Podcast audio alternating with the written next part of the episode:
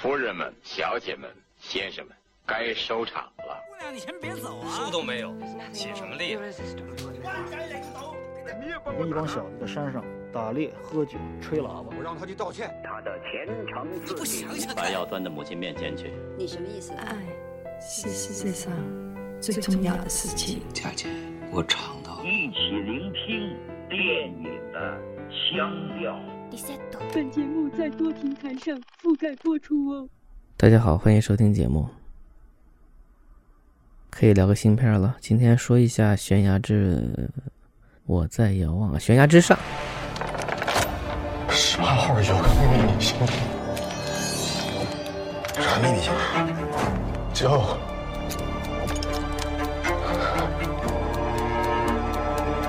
不得了。虽然是五一档的电影，但其实《悬崖》和《婚礼》都是偷跑了一天，所以我是在四月三十号晚上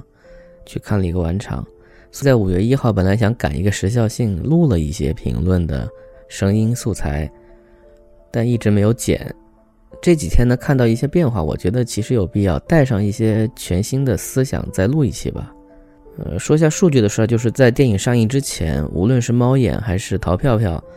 它的预售还有想看指数，其实你的婚礼是非常碾压其他电影的，并且在上映之后。它也保持了非常好的单天票房记录，然后随着婚礼口碑一路下行，而悬崖的口碑比较坚挺的，在一个还不错的状态。请注意，这里并没有说特别好或者特别爆。在前期看片的那些友情评论开始回落的时候，大众其实对这部电影的热情保持在一个 OK 的状态。呃，但是感谢同行的衬托，以及这两部电影之外的大量的电影，无论是故弄玄虚的一些，还是故弄玄虚也没故弄好的一些，嗯，不要对号入座。总之，这两部电影在争大哥二哥的这个头位上，在三号开始发生了一次逆转。现在的情况就是，无论是排厅还是单日票房，悬崖都是第一位。当然，总票房目前我刚看了一眼。呃，悬崖是五亿出头，你的婚礼是六亿出头，但是从目前这个口碑和观众度来说的话，呃，反超是必然的，只是说它的体量也就到这里为止了。好的，先说一下我自己的简单的观点啊，就是这是一部相当清楚自己类型在何处的类型片，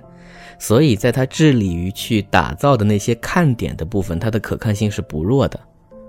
呃，当然，同时大家所吐槽那些点都是存在的，所以看之前确实不要过于期待。而对于我而言，我看到的是一部相对来说更纯粹的、充分的立足于电影这个载体的作品。我这句话没有在夸奖，也不是在反讽，这就是我所理解的张艺谋，而且他在我所理解的这个尺度上做的更加纯粹了。这甚至让我有一点动容，就是相比他的这些同龄的导演，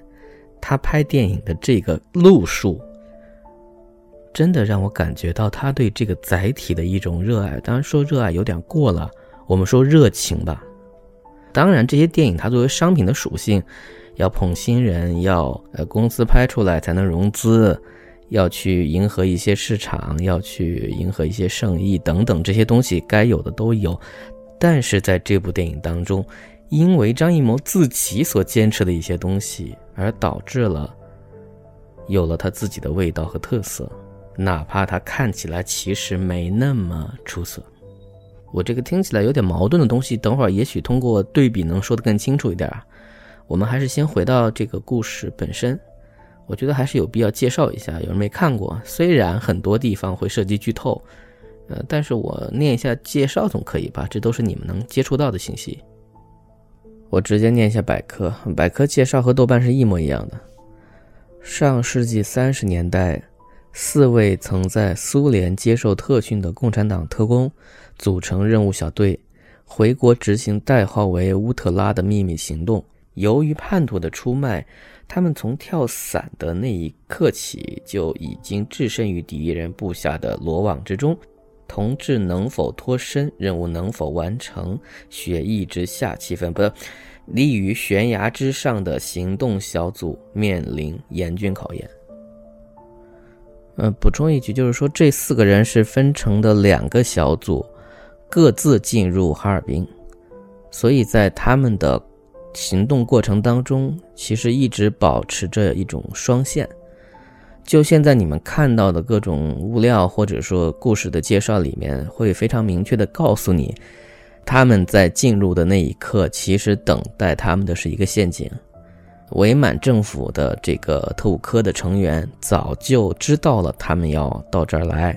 也知道了他们要执行一个任务，但是不知道这个任务的具体内容是什么。于是他们决定放长线钓大鱼，而他们其实很快也知道了自己身处在漩涡当中。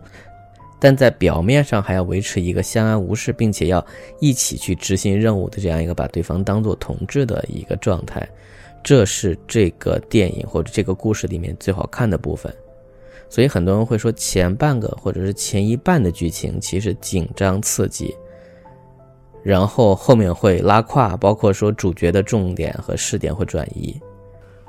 好，说到这里，我先退回来说一个我的小观点，作为背景，就是我认为。谍战片，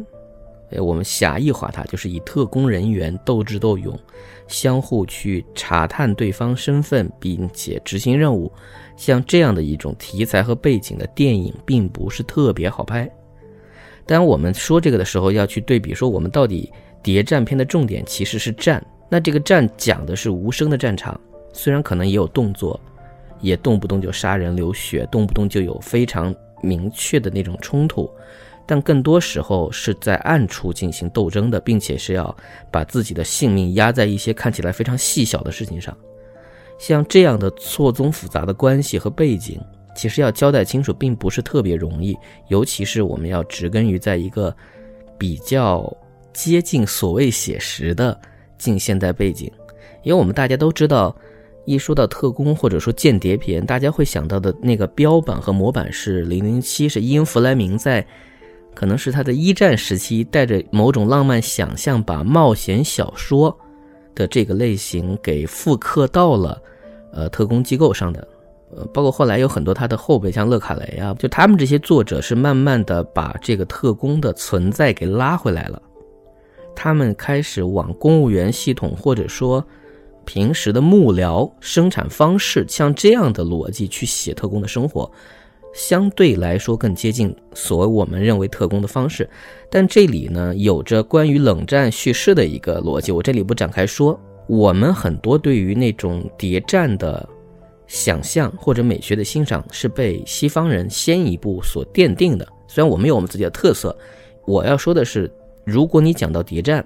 我们不单纯是讲正邪冲突，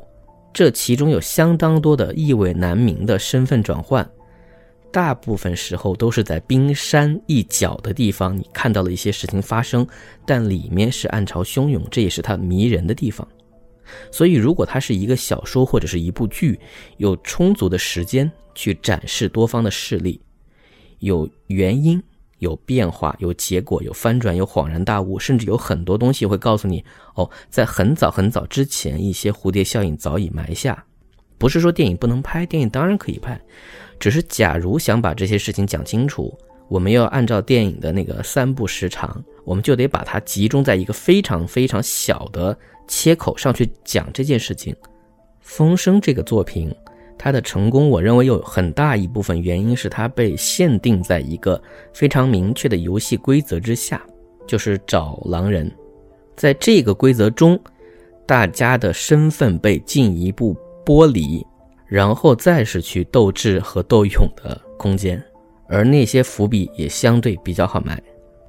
或者我不妨把话说的再明白一点，我们可以看看这里面有一个悖论，就是假如我们尊重这个张力和这种冲突本身应该产生的这个位子的话，那么像这样的故事当中，应该会把人物做的平面化处理会更好一些，尤其是这些反派。他们就是足够的坏，足够的恶，我们不需要知道这些人的单独的立场。我们就是在面对他们的时候有压力，并且在我们的主角杀死他们的时候有相当的快感，有复仇的冲动。甚至我们看到很多正邪对立特别明确的电影当中，会把这样的角色的表演处理得更加卡通化。可是，在谍战戏这样的故事当中，我们通常都明白，这些人的处境或者他们的对立面，往往是因为一些选择的原因，或者他们的实际的关系要比普通的好人和坏人会更加复杂。特别是我们会讲到国共谍战，尤其像重庆、南京或者延安等多方面的人之前是认识的，他们甚至很可能是同一期的什么学校，这样才会让这些故事当中人物所处的状态甚至做法意味难明，这也是好看的地方。可同时，我们就要必须对那些被杀死的人，不管是好人还是那些反派，要报以更多的了解。那么这种爽感当然就自然而然的被降低了，这个地方是没有办法去两全的，这也是这个类型当中难做的地方。所以想要讲的足够精彩的话，很有可能就是要足够的放大人物的处境，把观众的感受连同我们的角色本身共情起来。而不是试图去全景化的去描述到底有多少方势力在对峙，呃，当然我说了，这并不是说一定只能这样，而是相对来说如何能性价比最大化。所以刚才随便这么一对比，在我想象中，我描述那种能够把各方势力都说清楚了，然后你也真的很长时间，观众处在一个不太能猜到下一步如何发展这样的一个类比当中。我一下就歪到了，我想起了李志毅导演、池新洲编剧的《不夜城》，虽然这并不是一个传统意义的谍战片，它的各方势力更多是讲的星宿的黑帮，但它其实在某种程度上的全景感是很强的。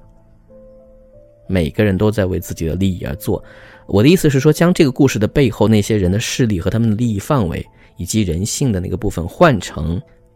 比如说，一九三七年的魔都，也是一样可以成立的。呃，这个就扯远了。所以，像现在黎明之前也好，潜伏也好，像一个剧能够拓展到的程度，呃，电影其实是吃亏的。所以，现在悬崖之上，他选择了一个把他其中的处境无限放大这样一个思路，我认为是没有问题的。好，然后接下来下一个话题就是说，我们如何去看待一个导演对这个题材的把握，他的内在动机是什么？张艺谋在很多采访里面会直接说：“我就是来学习一下的，我是抱着学习的心态来拍这个类型的。”从看完电影来说，我认为他并不是真的纯粹在客气，也就是反过来说，这部电影的主题对他来说不太重要。我并不是说他要揣着什么。别的想法做这个故事真的不是，这些生活在暗影中的那些和平年代，我们应该感激的前辈们，这个主题它是成立的，但这不是导演自己想要真的表达的东西，所以才导致了在很多时候他选择人物命运或者一些细节上的一些随意感吧，或者我不如这么打一个比方，就是这部电影看完。这里的所有的人物，就那些特工们的命运，他们的具体的改变，进行一些小调整，还是这么一老一少在一起讨论“乌特拉”这个词的含义的时候，好像你怎么去掰那些人物的命运，这个主题都不会变。他们就是在忍受着这个严冬，在等待着黎明的到来。如果真的这样改都会成立的话，那我们就能明白，这个落格的部分是完全不重要的。重要的是什么呢？就真的是张艺谋说的，他出于对影像的一种好奇，他出于对处境这件事情本身的一种本能，他抓住了这个时刻，把它不断的放大、放大、再放大，拍他能拍的，以至于。在这个哈尔滨，你看不到太多的全景，导演没有用什么航拍去拍什么悲天悯人的那种，在这个风雪掩盖下的特工之都，他更多时候就是拍人在风雪中跑动，监视、相互观察，在小巷中跑来跑去，然后以他的这个体量能够做到，就包括赵小丁的摄影、动作戏的部分。我们知道很多地方他没有像香港团队处理那么娴熟，或者打斗没有那么漂亮，而有些地方又过于花哨，比如在火车上的那一段这个转来转去，有些东西可能就是导演因为在这个行当里面做这些选择过少，所以他不是特别能够明确统一化，但同时也会带来新鲜感。可是每当他拍人的时候，我们都知道戏是有的。包括好的演员能够把这些东西给稳住，我们都在猜测下一步会发生什么事情，我们都在猜测谁会把消息传出去，这些东西被张艺谋放大了，而这是他会拍的。当然反过来说，他不会拍的是什么呢？是他不知道怎么去落格。像我刚才说的这个主题，在故事最后的结尾的部分，他安排了一种非常俗套的所谓。女人和孩子，包括少女的天真的希望，代表着永远会有未来的人，会守候着，会等待着这些人。但同时，我在想，这些人在你之前的故事里，他们是坚定的战士，他们是熟练的杀手，他们是非常明确要知道自己干什么的人。你通过一场逃亡计划，就非常成功的把这样的人打回到普通的民间，把他们变成凡人。你这样是为了歌颂谁呢？最后，所有的故事都回到男主角这个人身上吗？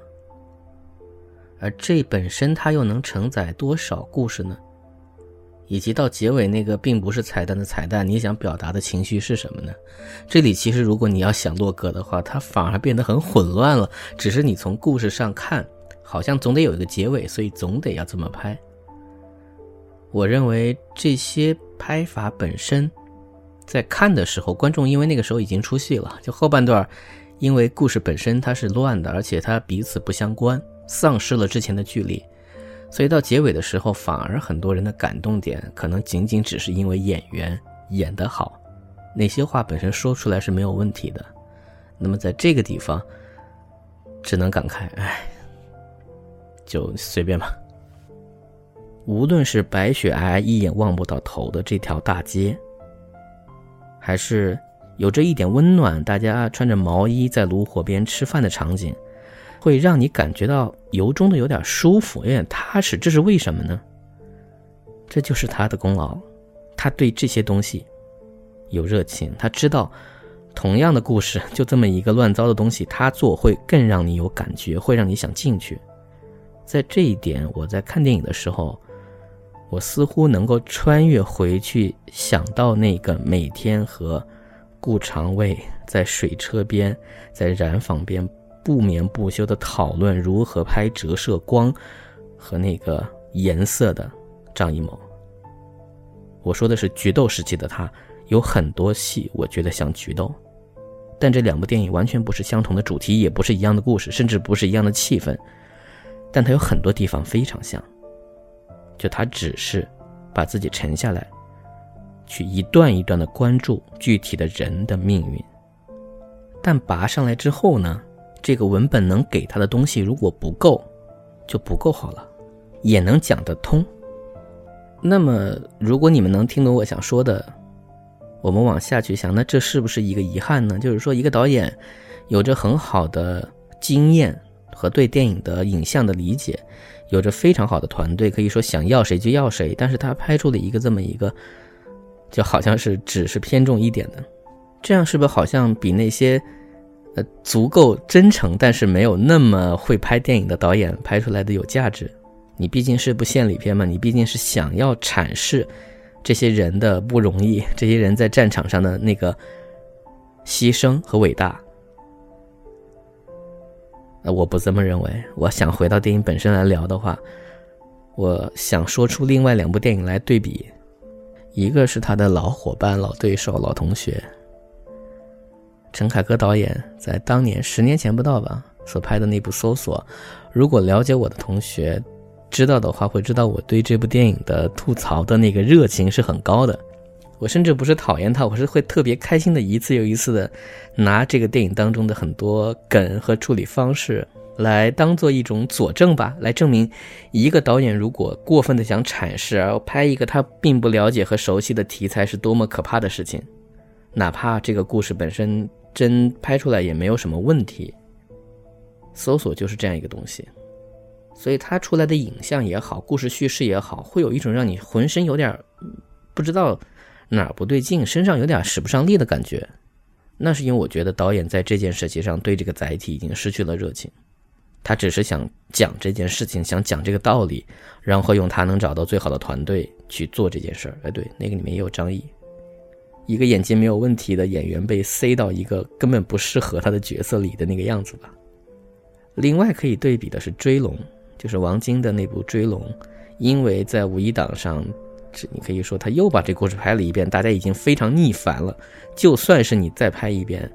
也还是那些人，还是那些事儿，好像就是在骗钱。你只是在复制你的商业模式，但是在当时《追龙》拍出来的时候，它一样是有相当大的问题，就是那个结尾。可是人们出于对他的一贯轻视，会对前面感觉哇，就这家伙认真起来，去拍那些东西，拍的还蛮带感的。那是为什么呢？是因为他太了解这个题材，他也知道这个地方要这么拍，这两个明星要那么做故事，他才会让人觉得这里是有爽感的。那个大部分观众不了解，甚至现在也并不存在于这个地球上的那个九龙城寨，刺激了无数的现代艺术家去创作游戏场景，对一些美学进行再构建的那个地方。是这群香港人血液当中非常明确的一个场景图腾，他们知道在这样一个混乱的世界里，用什么样的方式可以讲一个有趣的故事，同时把他们一再重复的所谓的“人为财死，鸟为食亡”这样的主题再讲一遍，就随随便便的把故事组织起来之后，再认真的拍，也能出一个不错的作品。所以，不管你是搜索。还是去追寻。事实上，一个创作者从来都是在悬崖边上。你自以为自己是一个特别特别理解这个东西的人，可是每当你走一步的时候，其实你能走的路就更少了。我在这里旁征博引说一大堆，讲《悬崖之上》这个电影，好像是最终表达的态度是啊，他不太容易。张艺谋能拍一个这样类型片不错了，大家原谅一下老导演。事实上，我可能传达出来的感情是这个意思，呃，但我想表达的是，我看到这部电影之后的一种欣然，就是如果你真的已经到了这个地位，你的创作欲望能放在什么地方是可以让观众安心的话，我宁愿是张艺谋这样的，我仅仅只是为了拍风雪中人们的追逐，我一次又一次的去尝试。那么，在这个过程当中，我舍弃了很多去解释故事剧情的一些点。开枪谁听得见啊？为什么他不问这个问题啊？以及最简单，我对这个故事里面大量的时间感，都感觉是混乱的。为什么他们每次回去报告的时候要换制服啊？可最终，我还是记得，我饶有趣味的在猜，呃，他知道了吗？他知道他知道了吗？他知道他知道他知道了吗？而像这样的感受，你放在一个爱情片中也一样成立，你放在一个家庭片中也一样成立，因为最终我们看见的是被压缩的生活，是被高度浓缩和盖过的一个世界，最终我们看到的是我们想看的东西。假如能把这些东西拍好，那我认为，它至少是不会过时的。当然，如果能选择一个自己有感觉的主题，并且能够拍的话，那也是值得祝贺的。同时，我继续保守的期待一下《坚如磐石》吧。不太知道能不能看得见它。本期节目到此结束，感谢收听。希望你们对我这一期赶着做出来的在假期前的节目能够宽容一点。再见。